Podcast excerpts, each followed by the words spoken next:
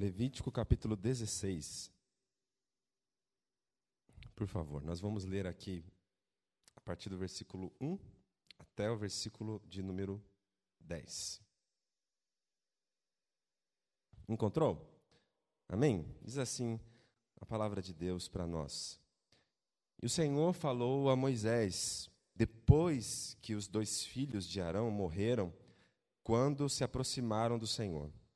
E o Senhor disse a Moisés: Dize a teu irmão Arão que não entre a qualquer hora no lugar santíssimo, do véu para dentro, diante do propiciatório que está diante da arca, para que não morra, porque aparecerei na nuvem sobre o propiciatório. Arão entrará no lugar santíssimo com um novilho como oferta pelo pecado e um carneiro como holocausto. Vestirá então a túnica sagrada de linho e por baixo usará os calções de linho, prenderá o cinto de linho e o porá a mitra de linho sobre a cabeça. Essas são as vestes sagradas. Por isso banhará seu corpo com água para vesti-las. Da comunidade dos israelitas, ele pegará dois bodes para a oferta pelo pecado e um carneiro para o holocausto. Arão oferecerá o novilho da oferta pelo pecado em favor de si mesmo, fazendo expiação por si próprio e pela sua casa. Também pegará os dois bodes e os colocará diante do Senhor, na entrada da tenda da revelação. E Arão lançará sortes sobre os dois bodes, um para o Senhor e o outro para Azazel. Então apresentará o bode ao qual cair a sorte para o Senhor ou pelo Senhor, e o oferecerá como oferta pelo pecado. Mas o bode, sobre o qual cair a sorte para Azazel, será apresentado vivo diante do Senhor para fazer expiação com ele, a fim de enviá-lo para Azazel no deserto. Até aqui, vamos pedir que Deus nos fale pela Sua palavra. Feche seus olhos, ore comigo. Deus e Pai, no nome de Jesus, os louvores, os cânticos que entoamos aqui, todos eles são para a Tua glória, para o Teu louvor. E a Tua palavra, que é viva, verdadeira, eficaz, ela pode falar ao nosso coração. E ela pode nos abençoar nessa manhã. E é isso que nós te pedimos, que o teu espírito leve a tua palavra ao nosso coração agora e aplique a tua verdade a nós e às nossas vidas. É a nossa oração, é a nossa súplica a ti, Pai, no nome de Jesus, para a glória do Senhor Jesus. Amém e amém. Pode tomar o seu assento, por gentileza, deixar a sua Bíblia é, aberta nesse capítulo. Peço perdão já pela voz. Estava um pouco seco essa semana, eu fiquei com a rouco. Ah, nós estamos nessa série de mensagens baseada aqui no livro de Levítico, tentando entender como um Deus santo se relaciona com pessoas como a gente, pecadoras, né? Como que um Deus que é puro e santo, um Deus outro, transcendente, eterno e santo, pode se relacionar com gente como a gente? Né? Gente com tantas falhas, com tantos pecados como nós temos e como nós somos. Se nós olharmos para dentro de nós mesmos, nós encontraremos essa verdade de que somos assim, somos pecadores. Né? Jesus disse que é de dentro do coração do homem que procedem todos os maus desígnios. Então, todos nós somos, como diz a Bíblia, pecadores. E o que a Bíblia sempre apresenta é justamente esse Deus Santo, por um lado, e essa, essa humanidade decaída, por outro. Essa humanidade repleta de suas fraquezas, suas fragilidades, de seus descaminhos, de seus vícios, né, de, de seus pecados, de suas impurezas. Deus por um lado, a humanidade por outra, desviados dessa relação que antes a, a humanidade tinha com o seu Criador por causa do pecado, por causa da queda. Então, Levítico trata muito disso, né, de como esse Deus Santo pode se relacionar com pessoas pecadoras, como nós de fato somos. A gente chega aqui no capítulo 16 a um momento central de como Deus lida com pessoas pecadoras. O capítulo 16, ele descreve o dia mais importante do povo de Israel e, da, e do calendário litúrgico de Israel, chamado o dia da expiação, o dia do sacrifício anual. Uma vez no ano acontecia esse sacrifício que o sumo sacerdote realizava em favor de si e em favor de todo o povo para perdão de todos os pecados, de todos os pecados. Basicamente, o dia da expiação era o remédio de Deus para a doença humana, a doença do pecado. Como que Deus lida, um Deus santo pode lidar com gente pecadora? Só de uma forma, lidando com o pecado dessas pessoas, espiando o pecado dessas pessoas, é, perdoando o pecado dessas pessoas, purificando essas pessoas e seus pecados, para que elas agora possam apresentar-se diante dele, perdoadas, purificadas, limpas, sem seus vícios, seus pecados e suas culpas. É a única forma. Então, Deus mesmo providenciou um meio de trazer esse ser humano pecador para junto de si novamente. E o dia da expiação simbolizava exatamente isso. A providência desse Deus Santo para trazer esse ser humano pecador para perto de si novamente. Como? Providenciando para ele o perdão de seus pecados, a purificação de seus pecados. Então, o dia da expiação era o dia mais solene. Ainda hoje é, né? Para os judeus, se você procurar lá no YouTube, procura lá Yom Kippur. É o dia, em hebraico, o dia da expiação. É o dia mais solene do calendário é, judeu ainda hoje. É o dia mais importante. O capítulo 16 fala sobre esse dia. Basicamente, o capítulo 16 traz orientações para aquele que presidia ou que oficiava o sacrifício, que era uma pessoa. Quem? O sumo sacerdote. Então, o capítulo 16, ele traz as orientações para esse sumo sacerdote, para como ele deveria proceder nesse dia. E o capítulo 16 fala dessas orientações. Divide basicamente em cinco partes. Então, eu queria fazer essa exposição do capítulo 16 e, no final, trazer as aplicações disso para a gente. Então, na primeira parte, que é versículo 1 e 2, traz a razão, o motivo pelo qual no dia da expiação, o sumo sacerdote tinha que agir de determinada forma. Ele não podia ir de qualquer maneira oficiar o rito do dia da expiação. Por que não? O motivo está aqui no versículo 1 e 2. Olha aí o que diz o texto. Primeira parte. Diz assim: O Senhor falou a Moisés, e não falou a Arão, perceba, né? Falou a Moisés, Moisés que era o intermediador do povo falou a Moisés: Ó oh, Moisés, depois que os dois filhos de Arão morreram, no capítulo 10 do livro de Levítico, quando eles se aproximaram do Senhor, porque Deus é santo e eles se aproximaram de modo indevido, versículo 2: Então o Senhor disse a Moisés: Dize ao teu irmão Arão, que é o sumo sacerdote, que não entre a qualquer hora no lugar santíssimo, do véu para dentro, diante do propiciatório, que é a tampa da arca, que está sobre a arca para que ele não morra, porque aparecerei ali na nuvem sobre o propiciatório. O motivo vai ter o dia da expiação. Tem um jeito de ser de maneira equivocada nesse sentido. O texto está chamando a atenção para a santidade de Deus, porque no lugar santíssimo, Deus aparecia numa forma de nuvem sobre o propiciatório. Está dizendo assim: olha, esse Deus santo, ele não pode estar diante de pecadores, porque a sua justiça e a sua absoluta pureza não pode conviver com um estado de impureza, de falha e de pecaminosidade. Esse Deus é santo. Esse Deus, ele não pode uh, coadunar com a impureza e com a pecaminosidade humana. O sumo sacerdote não pode entrar no Santíssimo para ver a presença de Deus, senão uma única vez.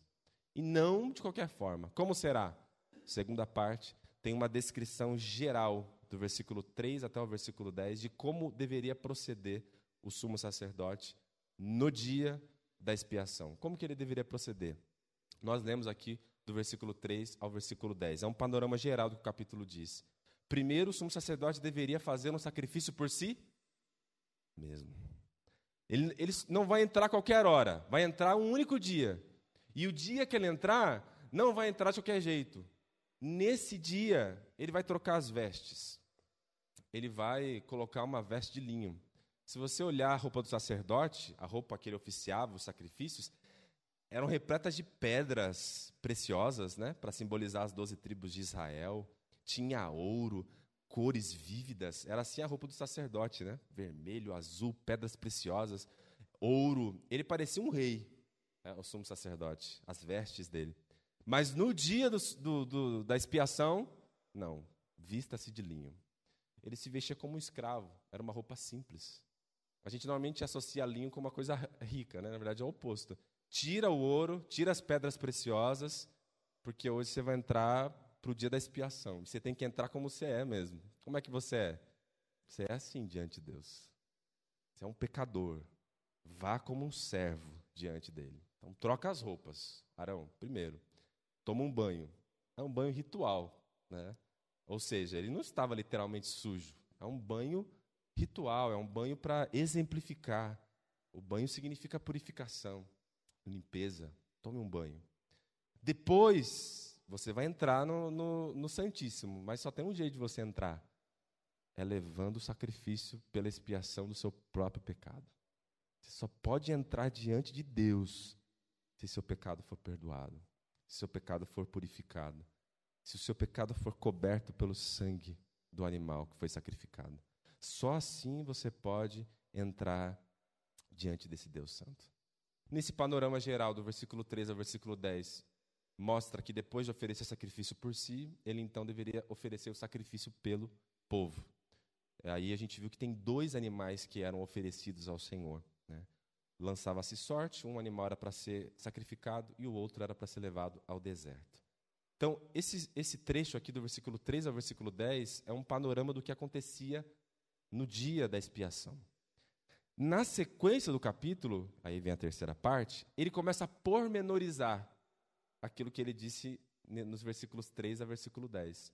Ou seja, primeiro ele disse que o sacerdote, o sumo sacerdote deveria oferecer sacrifício por si mesmo, e agora, nessa terceira parte, ele vai pormenorizar como que era esse sacrifício.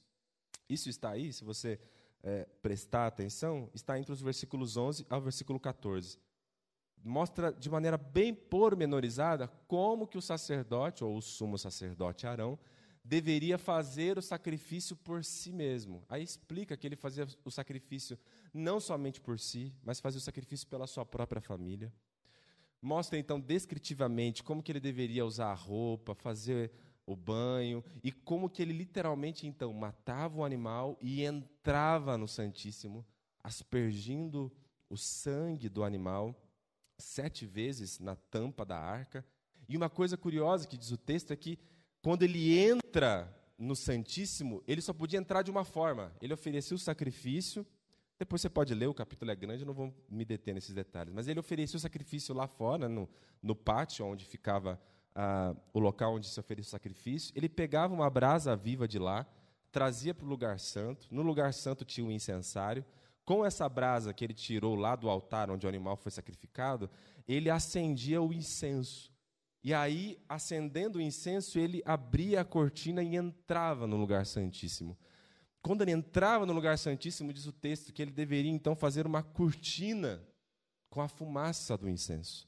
Então, o incenso fazia uma cortina de fumaça entre ele e a arca. E diz o texto: ele fará isso para que ele não morra com o incenso se fazia uma cortina de fumaça, meio que dizendo: Você entrou no Santíssimo, seu pecado está perdoado, o sangue está aí com você, o sangue do animal para perdão do seu pecado, você está perdoado. Mas ainda assim, é preciso que tenha uma distância entre você e eu. Você não pode ver a minha presença. E a cortina do incenso era para impedir que Arão visse a presença de Deus que se manifestava ali na tampa da arca no propiciatório. Deus ali se manifestava, mas era preciso uma cortina de fumaça. Você não pode ver Arão. Porque se você ver, se você entrar em minha presença, se você ver a minha presença, você vai morrer, Arão. Perceba como que é bem sério esse dia. Qualquer errinho, caia morto, era mais ou menos isso. Então, o sumo sacerdote deveria, deveria seguir essas prescrições. Entrava, mas mesmo entrando no Santíssimo, perceba, só um dia podia entrar. só uma pessoa. E ao entrar, tinha que cumprir esse protocolo. Roupa lavada, limpa, de linho, em humildade, oferecendo um sacrifício pelo seu perdão com uma cortina de fumaça entre ele e a presença manifesta de Deus. Então, a terceira parte aqui tem essa explicando como que aconteceu o sacrifício ah, pelo, pelo sumo sacerdote. Aí, a quarta parte mostra pormenorizadamente como que se oferecia o sacrifício pelo povo. Isso está aqui, nessa quarta parte, entre os versículos 15 a 28. Algumas Bíblias têm até o título facilita, depois você pode ler. Entre os versículos 15 até o versículo 28 tem então a descrição pormenorizada de como que o sumo sacerdote realizava o sacrifício pelo povo. Então, se você se lembrar, dois animais, dois bodes, e aí o sumo sacerdote lançava sortes. Tem uma tradição dos judeus um pouco posterior que dizia que era basicamente isso: pegava uma caixinha e escrevia para o Senhor, e outra, outro, em outro pergaminho se escrevia para o deserto, o bode para ser levado para o deserto. O sumo sacerdote escolhia uma delas e colocava a mão sobre o bode para o Senhor. Então, esse vai ser sacrificado. Consequentemente, o outro bode deveria ser levado para o deserto. O bode que era escolhido para o sacrifício, basicamente deveria ser feito o mesmo ritual. Se matava o animal lá e aspergia-se o sangue sete vezes na tampa do propiciatório, né, a tampa da arca. Da mesma forma, com o incensário, e ele também purificava o santuário com o sangue. Meio que dizendo assim: esse sangue é para perdão de seus pecados, mas também do lugar onde vocês habitam, porque vocês contaminam o lugar que vocês habitam. E esse Deus Santo não pode habitar em um lugar contaminado com os seus pecados. Tudo isso é muito pedagógico. Já já a gente entende por quê. Então esse animal era sacrificado para a expiação, expiar, para perdão dos pecados. O, o sumo sacerdote colocava ambas as mãos sobre esse animal e então depois de orar, de confessar os seus pecados e os pecados de toda a nação, então confessava os pecados de, toda, de todo o povo, sacrificava o animal. Mas se você prestou atenção, tinha um outro animal, que era o bode, que deveria ser levado para o deserto. Né? Isso está aqui é, entre os versículos é, 20 e, e 28, né? o bode que era vivo. Esse bode não era o sumo sacerdote que levava ele. O sumo sacerdote colocava ambas as mãos, confessava os pecados sobre esse bode, e diz o texto que esse animal deveria ser levado para o deserto, para um local longínquo, para Azazel. Que negócio é esse, né? Levar para o deserto para Azazel. Ah, por algum tempo o pessoal achava que esse Azazel era o nome de um demônio. O pessoal falava: olha, esse bode vivo ele é levado para um demônio que habitava no deserto chamado Azazel. Um negócio esquisito, né? E aí, por quê? A ideia seria: o autor do pecado, o autor das maldades humanas, é o, o arqui-inimigo, Satanás e seus demônios. Então, leve esse bode vivo até lá, como se ele fosse o autor do pecado, né? Leve de novo para o seu dono. Então, isso não faz o menor sentido, né? Que seja Azazel é, o nome de um demônio que habitava no deserto e que o bode deveria ser levado para ele, né? Não é nada disso. Primeiro, porque diz o texto que o bode que deveria ser levado vivo é para o Senhor, e não para qualquer demônio, né? Então, primeiro, o bode vivo era para o Senhor, diz o texto não para o demônio. Segundo lugar, porque oferecer qualquer animal para um demônio é uma coisa absurda, tanto no Antigo quanto no Novo Testamento. Né? Aliás, no capítulo 17, no próximo capítulo de Levítico, a, a, Deus recebe, Deus dá a orientação para Moisés dizendo: nunca mais oferecereis sacrifício aos demônios. Né? Então, é claro que esse bode levado vivo para o deserto não pode ser um bode levado vivo para qualquer demônio. Então, o que é Azazel? Azazel, a gente pode ficar com duas melhores interpretações. Primeiro, essa palavra pode ser um verbo raro, um substantivo raro no hebraico, melhor dizendo, que significava plena destruição. Então, leve para o deserto para a plena destruição desse bode. Ou seja, esse bode era levado para um local onde ele ficaria sem forma de retornar para o acampamento. Ele ficaria nesse local isolado até morrer um local onde ele será plenamente destruído. Ele vai morrer ali, ele não vai voltar. Ele não vai ser sacrificado porque ele era deixado vivo no local. Então, pode ser um substantivo é muito raro no hebraico, significa plena destruição. Ou uma segunda interpretação parecida com essa é que a palavra Azazel significava um lugar no deserto, chamado precipício rochoso. Então era um local é, onde havia um precipício rochoso, onde inevitavelmente o animal não conseguiria mais retornar ao acampamento e inevitavelmente ele morreria ali, cairia. Depois surgiu até uma tradição judaica que quem levava até empurrava o bode para ele cair no precipício. Né? Então, Azazel significa isso, um local de plena destruição, ou então um, um precipício rochoso, um local no deserto. Qual era o simbolismo, né? Se colocava os pecados sobre o bode, é um simbolismo, né, de transferência de pecado. E o bode era levado vivo carregando o pecado. Essa é a ideia, mais ou menos assim. O povo diria, porque lembra que o povo não podia entrar no santo e nem no santíssimo. Então eles só conseguiam ver a pessoa saindo com o bode, saindo do acampamento. E aí eles ficavam meio que olhando, olha lá, o pessoal levando o bode. Tá andando, tá andando, tá andando no deserto, daqui a pouco ele some no horizonte. De repente uma criança perguntava: "Pai, cadê o bode que está levando os nossos pecados?" E aí o pai dizia: "Olha, não estou vendo mais. Desapareceu no, no horizonte. Foi levado lá para o deserto." Mais ou menos isso. Deus também levou nossos pecados embora. Ele não olha mais as nossas falhas. Ele não olha mais os nossos pecados. Então, mais ou menos essa é a ideia. Um animal sacrificado pelo sangue e o outro animal levado vivo. Ambos representavam a mesma coisa. Né? Representavam a expiação dos nossos pecados. Né? Um pago com sangue e o outro levando sobre si mesmo e levando embora os pecados. Claro que depois o Novo Testamento vai dizer que ambos representam quem? Cristo, né? Jesus. Então, essa é a quarta parte. Né? Se você se lembrar, a primeira parte, o motivo de todo esse procedimento, para que vocês não morram. Segunda parte, panorama geral. Terceira, explica como que o sumo sacerdote fazia o sacrifício por si.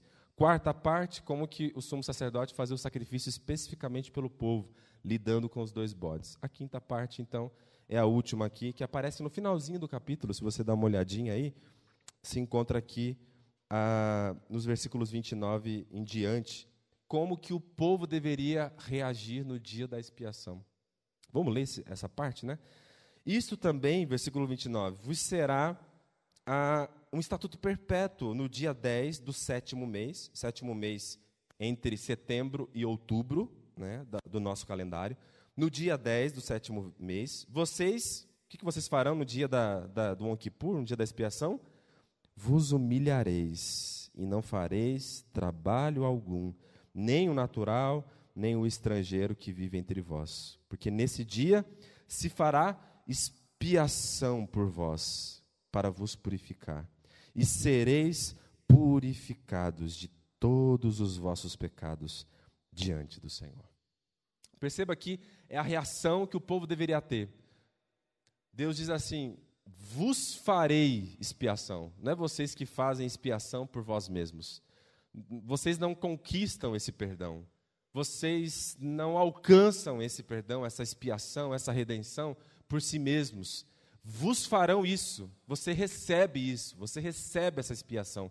Você recebe esse perdão. Você recebe essa salvação. Já aqui nós temos o que? Um vislumbre da graça. Você não pode fazer nada, mas eu providencio isso por vocês. Vos farão essa expiação. O sumo sacerdote fará isso por vocês. E vocês vão fazer o quê? Se humilhem diante do Senhor. Reconheçam o seu pecado. Reconheçam que vocês são incapazes de espiar seus próprios pecados. Reconheçam que vocês são pecadores. Reconheçam. Reconheceu? Desfrute agora da graça que te foi dada seu pecado foi expiado. Então, é isso que o texto diz. Né? Essa humilhação normalmente era acompanhada por oração e por jejum. Né? Ainda hoje, o judeu ele faz o jejum no Yom Kippur e também faz as suas preces para poder receber o perdão. Por que, que nós não fazemos isso? Por que, que nós não comemoramos o, o Yom Kippur? Por que, que nós não, não fazemos jejum no Yom Kippur? Por que, que nós não, não fazemos isso aqui? Porque qual a implicação disso para o cristão? É que esse dia todo foi cumprido, foi exemplificado, foi concretizado na pessoa bendita de Cristo, nosso Senhor e Salvador. Então, tudo isso que foi descrito aqui era uma tipologia, era uma prefiguração. Tudo isso apontava para aquele que deveria vir, Jesus Cristo. Então, quais são as implicações disso para a gente, para o cristão? Né? Primeiro, o dia da expiação ensina que Deus é santo e que nós somos pecadores. Essa era a pedagogia. Nós estamos separados de Deus. A pessoa mais santa era o sumo sacerdote, e mesmo ele só podia entrar na presença de Deus uma vez no ano. E tinha que fazer expiação pelo seu próprio pecado primeiro, porque ele era pecador, com uma cortina de fumaça do incenso, para que ele não visse a presença de Deus. Mesmo o único que podia entrar, o sumo sacerdote, era um pecador que precisava de perdão e que podia não podia ver a face de Deus. Precisava colocar uma, uma cortina de incenso ao mesmo tempo que o texto mostra que Deus está presente no meio do seu povo, né? As tribos estão ao redor, o tabernáculo está no meio, Deus está com o seu povo, ao mesmo tempo que mostra que Deus está com o povo, Deus não está no povo. O povo está separado. É isso que está tentando dizer. Tem uma separação, uma distância. O povo só podia estar no acampamento. Quem podia entrar no pátio era o levita, dos levitas, só um podia entrar no, no santo, o sacerdote. Dos sacerdotes, só um podia entrar no santo dos santos, sumo sacerdote. Olha a distância. Sumo sacerdote, sacerdote, levita, povo. Acampamento, parte exterior, santo, santíssimo. Percebe a, a escala? O povo está aqui, o povo não entrava no, no templo, nem no pátio. O povo ficava do lado de fora. O povo está separado. O pecador está longe de Deus. É isso que está dizendo o texto. E aí, claro, o que significa? Segunda lição, que o dia da expiação aponta para o único e perfeito sacrifício de Cristo Jesus, que consegue trazer de novo esse pecador longe de Deus e trazê-lo para perto de Deus. Ele sai do acampamento, passa pelo levita, entra no santo, entra no santíssimo e se encontra com Deus por meio de Cristo. É o único mediador entre Deus e os homens. E aí Cristo vem e o animal que era sacrificado, tanto quanto aquele que era levado vivo, carregando sobre si os pecados, apontava para Cristo, que com o seu sangue pagaria as nossas dívidas, as nossas iniquidades, e como ele também foi levado até a cruz, carregou sobre si as nossas próprias enfermidades, nossas dores e nossos pecados. Ele levou sobre si. Então o dia da expiação apontava para Cristo, apontava para Cristo. Né? Tem um, tem um, é, é uma tradição e depois também virou um filme, né? Que mostra o Simão que teve que ajudar Jesus a carregar a cruz, você se lembra? Né? E, e, é bem interessante a história, porque diz que a história de, dizia que ele, quando estava em Jerusalém, era na Páscoa, você se lembra? Então ele estava com o seu animal para sacrificá-lo. E no meio do caminho estava acontecendo a crucificação, Jesus está passando com a, com a sua cruz e a rua estava parada, a multidão olhando Jesus, tudo. E naquele momento ele ele está com seus filhos e com seu animal e ele perde o animal. Perde o animal, está procurando o animal, se depara com Jesus, o soldado manda ele carregar a cruz junto e aí ele sobe até a cruz carregando a madeira no lugar de Jesus, já fragilizado, porque havia sido açoitado, espancado pelos guardas, sangrando. Diz o texto que ele precisou de ajuda para levar o madeiro. E essa tradição dizia então justamente isso: que Simão levou até lá, e aí viu Cristo sendo crucificado, sendo morto, o, o soldado dizendo verdadeiramente esse era o Filho de Deus. E aí, quando ele vê a cruz, diz a tradição que depois que Jesus morre, os filhos voltam a perguntar para ele, né? E dizem: Pai, e agora? Cadê o cordeiro? A gente perdeu o cordeiro, né? E aí, ao que ele teria entendido, nós não precisamos mais do cordeiro, né? Ali está o cordeiro. Ele morreu já por nós, né? O sangue já foi derramado. Ele já levou sobre si mesmo as nossas próprias culpas. Né? Então, mais ou menos isso. O dia da expiação apontava para Cristo. E hoje nós celebramos não o dia da expiação, nós celebramos a Cristo que morreu para nos salvar. E diz que quando ele morre, o que acontece com a cortina que separava o santo do santíssimo? se rasga do alto a baixo. O caminho nos foi aberto até a presença de Deus. Então, o dia da expiação nos mostra isso: que Deus é santo, que nós somos pecadores, mas que Cristo, com o seu sacrifício, ele cumpriu toda a antiga aliança e estabeleceu uma nova aliança, pela, pela qual agora, por ele, nós podemos ser perdoados dos nossos pecados. Sabe aquela culpa que você carrega? Não precisa carregar mais. O preço já foi pago. Né? Você já foi perdoado de todas as suas iniquidades, de todas as suas falhas. Agora, em terceiro lugar, o dia da expiação nos mostra a superioridade do sacrifício de Jesus. Pelo menos por algumas razões. Primeiro, Arão era imperfeito. Antes dele entrar no Santíssimo, ele deveria oferecer sacrifício por si mesmo. Então, o sumo sacerdote era imperfeito. E isso era pedagógico também. Nem o homem mais santo, o sumo sacerdote, poderia entrar. Não, de qualquer forma, não. Só um dia e tem que fazer sacrifício por si e tem que fazer uma cortina de fumaça com incenso para não ver a presença de Deus. É um, é um homem imperfeito. E aí a superioridade de Cristo, perfeito, santo e sem pecado. Não preciso oferecer sacrifício por mim mesmo. Eu sou o sacrifício. Eu sou o sacrifício. Sou o único santo, sem pecado. Então a superioridade já está aí, porque Cristo é perfeito em relação ao sumo sacerdote imperfeito. Por isso que agora diz Hebreus que ele é o nosso sumo sacerdote. Né? Então a, a superioridade de Cristo já como mediador. Em segundo lugar, o sacrifício era imperfeito, lembra? O sacrifício tinha que acontecer todo ano. Todo ano. O sacrifício é um remédio que não cura direito a doença ele era imperfeito, mas foi planejado por Deus para que fosse imperfeito. Porque só existia um sacrifício perfeito, aquele que viria, aquele que ainda aconteceria, o único sacrifício, o sacrifício de Cristo Jesus. E ele é superior porque ele foi feito de uma vez por todas, para sempre. Morreu uma só vez. E o resultado dessa morte única é eterno. O resultado do que Cristo conquistou para nós é eterno. É o sacrifício perfeito.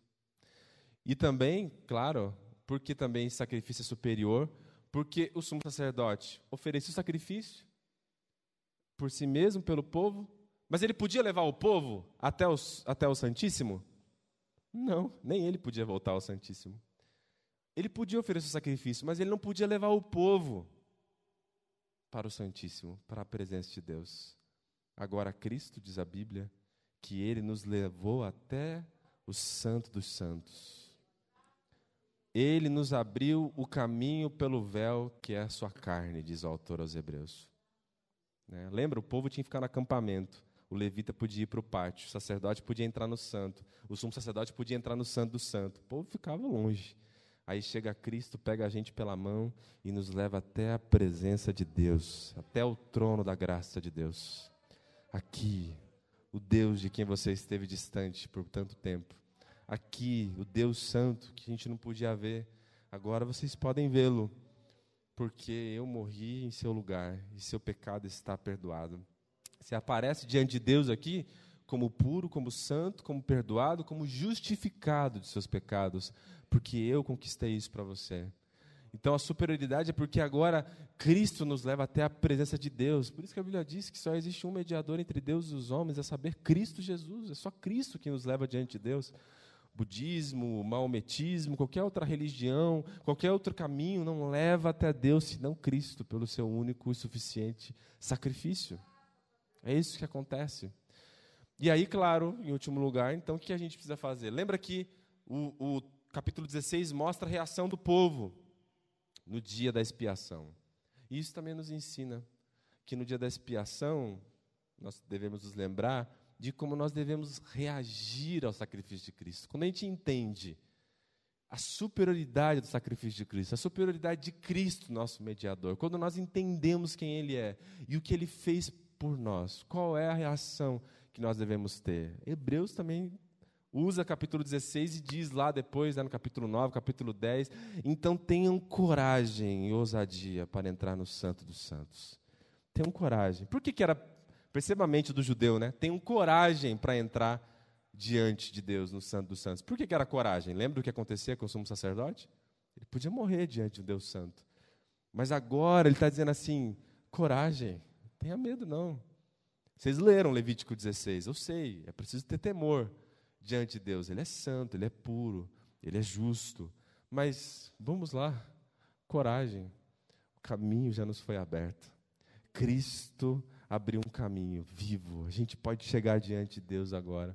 Sabe por quê? Porque na antiga aliança Deus estava com o povo pelo tabernáculo.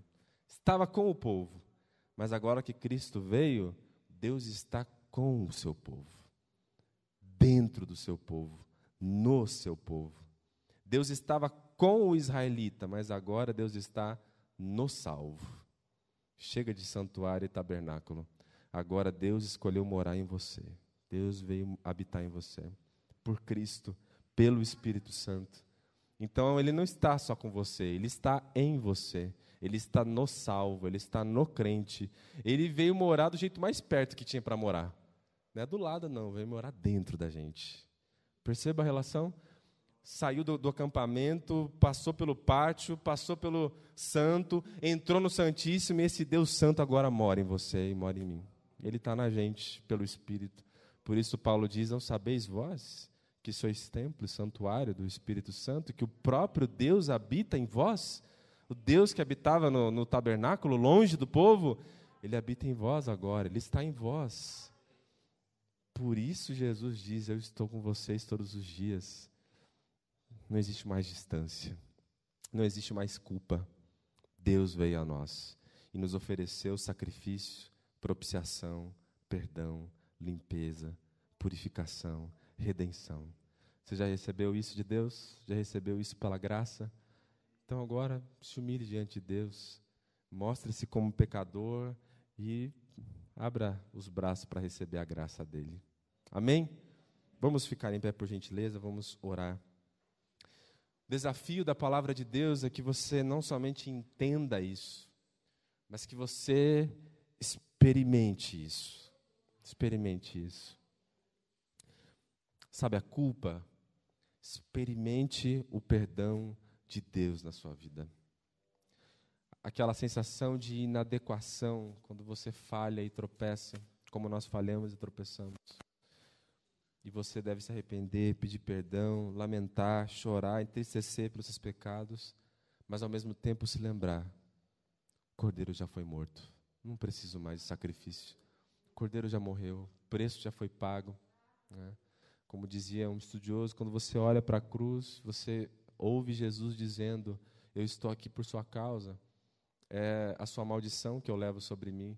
É o seu pecado que eu, preço, que eu pago o preço. É a sua morte que eu morro. Eu estou aqui por você. Não precisa mais se martirizar, não precisa mais oferecer sacrifício. Eu já fiz tudo isso por você. Vem agora para a presença do meu Pai. Chega perto do Pai. Chega perto desse Deus Santo. Você vai chegar diante dele como salvo, como justificado pelo sangue de Cristo. Se você se sentir inadequado, olha para Jesus. Fala, Pai, sou inadequado, mas teu filho é perfeito, teu filho me salvou. Estou diante de ti aqui por causa dele, é por causa do filho, é por causa do amor do filho. E aí, receba a graça de Deus na sua vida, receba o perdão de Deus na sua vida. Receba a salvação, a redenção, a vida em abundância que Cristo nos dá. Então, experimente isso hoje. Tenha coragem para estar na presença de Deus e viver na presença dEle, porque Ele já te aceitou, já te acolheu. Esse é o desafio, viver isso. E nessa oração, experimente isso. E se te faltar palavras, o que a gente pode fazer diante de tudo que Cristo fez? Louve Ele, engrandeça Ele, agradeça Ele pela graça que nos foi manifestada, porque um sacrifício foi feito por nós. Então faça isso em oração. Podemos fazer isso? Feche seus olhos. Pai, no nome de Jesus, o teu filho, santa palavra, nós lemos a verdade do teu santo evangelho. Somos pecadores, somos pessoas perdidas sem o Senhor. Nós estávamos distantes de ti. Nós estávamos longe de ti. Nós estávamos mortos em nossos delitos e pecados, nos quais andávamos outrora. E nós éramos filhos da ira como os demais. Nós estávamos distantes, Mas o Senhor, que é rico em misericórdia, por causa do grande amor com que nos amou, estando nós ainda mortos em nossos delitos e pecados, nos deu vida juntamente com Cristo, pela graça fomos salvos, e isso não vem de nós, é dom do Senhor, não vem pelas nossas obras para que ninguém se glorie nós recebemos isso pela graça, porque teu filho veio a nós, morreu por nós, se sacrificou por nós, derramou sangue por nós, o único e verdadeiro sacrifício que o Senhor poderia receber. E o Senhor recebeu, e o Senhor aceitou esse sangue. E o nosso pecado foi coberto, e as nossas iniquidades foram apagadas a dívida foi cancelada. Nós estamos diante de Ti como justos, perdoados, acolhidos, aceitos, amados pelo Pai. Quando o Senhor nos olha, o Senhor não vê em nós alguém distante, mas alguém que foi trazido para perto de Ti pelo Teu Filho. Um santo, um justificado, um perdoado, cujas dívidas foram canceladas. Estamos livres de toda a dívida, de toda a culpa porque Cristo, teu Filho, levou sobre o Calvário todas as nossas dívidas. E hoje nós queremos louvar a Ti e dizer: Bendito seja o Teu nome, Senhor Jesus. A Ti toda honra, toda glória, todo louvor, porque dele, por Ele, para Ele são todas as coisas. A Ti, Cordeiro de Deus, que tira o pecado do mundo. Obrigado por nos salvar, obrigado pelo Teu amor. Obrigado por ter se entregado por nós naquela cruz. O Senhor morreu por cada um de nós. Que em nossos lábios haja sempre louvor. Que em nossos lábios haja sempre adoração, gratidão. O perfeito amor lança fora todo medo. Não temos mais medo. Temos coragem de estar diante de Ti, porque entramos por esse vivo caminho que Cristo nos abriu que haja sempre gratidão em nosso coração, pela salvação, pela graça, por tudo que o Senhor fez. E cheios de gratidão, nos ajude a levar a outros a esperança da salvação, a esperança dessa graça, a esperança do perdão, Senhor. E a nossa oração, nossa gratidão a Ti também nessa manhã, no nome de Jesus. Amém e amém. Vamos cantar juntos ao Senhor? Celebre a Cristo em seu coração.